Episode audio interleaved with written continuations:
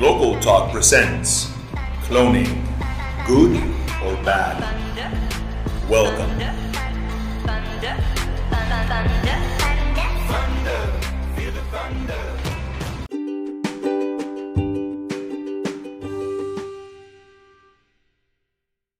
Hello there, my fellow St. Georgians. Mr. Herman here, and welcome to another podcast.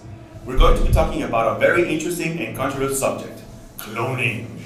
So, here with me are some of my students. Here, Paulina Benavides. Alfonso Alvarado. Salvador Salazar. Álvaro Ibarra. And Mariano Ochoa. Very good. Now let's dive in. First, let's establish what cloning is. It's a process of taking genetic information from one living thing and creating identical copies of it. The copy material is basically called a clone. It may sound futuristic, but nature has been doing it for millions of years. For example, identical twins have most of identical DNA, and asexual reproduction in some plants and organisms can produce genetically identical offspring. This basically is done because your cells in your somatic cells, your body, are going to be making exact copies because when you're creating tissues, those tissues need to be exactly identical. For example, your skin tissue doesn't have blood tissue in it because it would be mixed and therefore it would be making a mistake. So therefore, those somatic cells need to be identical, therefore clones. Now, the study of cloning is fairly old. It began in 1855 when German scientist Hans Alf Edward Dreitzig began researching reproduction. In 1902, he was able to create a set of twin salamanders by dividing an embryo into two separate viable embryos. I mean, how cool is that? And another British biologist in 1958, John Gurdon, cloned frogs from the skin cells of adult frogs. On July 5th, 1996, a female sheep gave birth to the now famous Dolly, a Finn Dorset lamb, the first mammal to be cloned from the cells of an adult animal at the Roslin Institute of Scotland. I actually remember this uh, because it was a big thing when I was uh, uh, in med school. Everybody was talking about it. Oh my God, you know about the subject? What subject? They're, they're cloning a, a sheep. I'm like, nah, get out of here, dude. Yeah, they're cloning a sheep. How is that possible? That it's science fiction. No, dude, it's real. And everybody was like, nah, I don't think so. But yeah. Since Dolly, many more animal clones have been born, and the process has become more mainstream. Research has also been constructed on human cell cloning. In 2013, scientists at Oregon Health and Science University took donor DNA from an eight month old with a rare genetic disease and successfully cloned human embryonic stem cells from the, for the first time. The project was able to prove that mature donor cells would be used to produce new ones. This research has uh, evolved into using stem cells for many different applications, including hair regrowth, so I have a chance, treatment for burns, and more. And yes, before you ask, there are different types of cloning according to the National Human Genome Research Institute. The first one is gene cloning,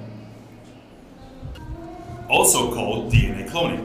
It's basically going to create copies of genes or segments of DNA. This is done basically by splicing nucleotides and then placing them inside into bacteria and allowing those bacteria to reproduce themselves. And then, after they are they're done reproducing, you can uh, obtain uh, the nucleotides by itself on each each uh, uh bacteria. The, the second one is reproductive cloning. It makes duplicates of the whole animals. This is basically done by two ways. One, you're going to be obtaining uh, uh, cells from a donor. In this case, for example, skin cells. The other donor is going to be giving the whole ovum. That's going to be a female. They're going to inject or extract the DNA of the ovum, and then they're going to be placing by either two forms. One is by uh, applying a little electric shock to the cells to make them fuse together so the DNA from the female who is being the donor and the skin tissue from the other donor gets inside of the cell. The other one is basically by just injecting the DNA tissue into the cell. After that, it gets divided into more cells. And after it gets, starts the division, cellular division, it's implanted into the female donor, and then it's allowed to be grown. And then, when the animal is born, you're going to be having a clone, a perfect clone of the donor, with all the specifics of only that donor. Therapeutic cloning creates embryonic stem cells, which are going to be used to create tissues that can repair or replace damaged, damaged tissues. Now, We're going to start with a subject. Basically, we're going to be starting asking my students what do they think. And Paulina, do you have any ideas or any comments on what everything I just said or, or your points of view? Well, cloning has become synonymous with nuclear transfer, a technology that was developed over 50 years ago in frogs and since progress in mammalian species. Distinguishing between reproductive and therapeutic cloning is thus futile because the public's default perception is almost always reproductive. We therefore need to explain principles such as nuclear transfer more carefully for the benefit of bo- both science and society. Um, but the negative connotations of the world cloning will take time to overcome. Meanwhile, as we continue to ruminate over the extent of moral respect accorded to the pre-implantation embryo, we overlook the fact that this technology obviate, obviates many of the ethical arguments. Instead of convoluted arguments on the origin of human life, personhood, and ensoulment, issues on which we will never attain universal agreement, we should focus on researching a consensus. Well, Paulina, I think that cloning can offer a lot of great benefits. Animals to consumers, farmers, and endangered species. Cloning allows farmers and ranchers to accelerate the reproduction of their most productive livestock in order to better produce safe and healthy food.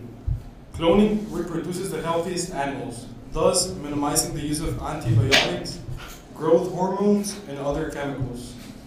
Consumers can benefit from cloning because meat and milk will be more healthful, consistent, and safe. Cloning can be also used to protect endangered species. For example, in China, panda cells are being kept on reserve should these species numbers be threatened by extinction. So that's why I think uh, animal cloning can also bring a lot of great benefits to not only the consumers but also the, the farmers. What do you think about this, Mariana? Well, Alvaro, the fact is that we cannot permit the application of nuclear transfer for human or animal reproduction because we cannot circumvent the requirement for trial and error. So, could it be that we're making the wrong ethical case against human and animal reproductive cloning? The recent TGN 1412 debacle in the UK served as a horrific reminder of the limitation of animal tests that precede preclinical safety trials for new drugs. Despite passing animal safety tests, this therapeutic antibody caused life-threatening side effects in six human volunteers. However, even successful clinical trials do not guarantee safety. In the UK, adverse reactions to prescribed medicine result in 250,000 hospital admissions per year. Analogously, no matter how efficacious nuclear transfer might become in reproducing other mammals, we cannot guarantee a risk-free process in humans until a sufficient number of resulting individuals, clones, if you like, have lived demonstrably healthy lives. Although that argument may be scientifically contentious, it is inescapable that any clinical trial requires free and informed consent by volunteer participants beforehand and will be unlikely to withdraw it subsequently. Nobody has to be born, but we usually opt for health and longevity thereafter to predesignate future human persons as involuntary test subjects of an unproven technology would be a totalitarian act and is real ethical reason why human reproductive and animal reproductive cloning should remain prohibited. But there are some positive effects about this. For example, cloning doesn't need to involve making a whole new person. Imagine if a person has a funny liver. What if the cells of the liver could be cloned so that a new liver could be created and then transplanted? It would be an easy way to solve the organ scarcity issue that currently exists. The process of cloning could be used to repair or grow new cells, to replace damaged or missing ones, which could be treat illness and genetic disorders. Also, there are other advantages about this. For example, it removes the barrier of infertility. Also, it could extend human life capabilities, and biological children could be born to same-gender couples. Okay, very good. That's very good. But uh, Chavita, I, I see that you are like a little like I don't know like confused confused or angry. No, you have something to say, right? What is it? Well, I'm against that cloning with humans, but I'm in favor of cloning animals because well, animals we need to clone them because we are because we are running out of food and essential man needs. Because we are a lot of people on the planet. We're over 7 billion people. And so we are running out of food and we need to clone animals because because in more than 30 years I will assure you that, that we will become almost 8 billion people on this planet. Yes, Chavita, I strongly agree with you. Give me five. Well, yeah, that's very good. So, as you can see, it is a very controversial subject. It's full of details and full of uh, information that we can obviously cover in a podcast. If you would like more information about this, talk to me here at school or contact me at school. And um, I would like to thank all of the St. George School for giving us this opportunity to talk about this subject and my students. Mariana Ochoa, Paulina Benavides. Salvador Salazar. Ana Alfonso Alvarado. And remember to follow us at Spotify as Local Talks and at our Instagram page, stgeorge.mx. Thank you for listening and stay tuned for more podcasts. Goodbye. thunder, thunder, thunder, thunder, thunder, feel the thunder.